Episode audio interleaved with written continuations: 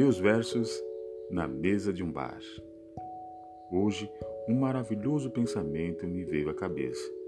E antes que deveras me esqueça, tirei rapidamente um papel e uma caneta do bolso do terno, pois, para ser sincero, era algo divino, valoroso e eterno. E o pensamento me dizia assim: Viva e escreva as coisas reais do seu coração. Aqui tudo é uma ilusão.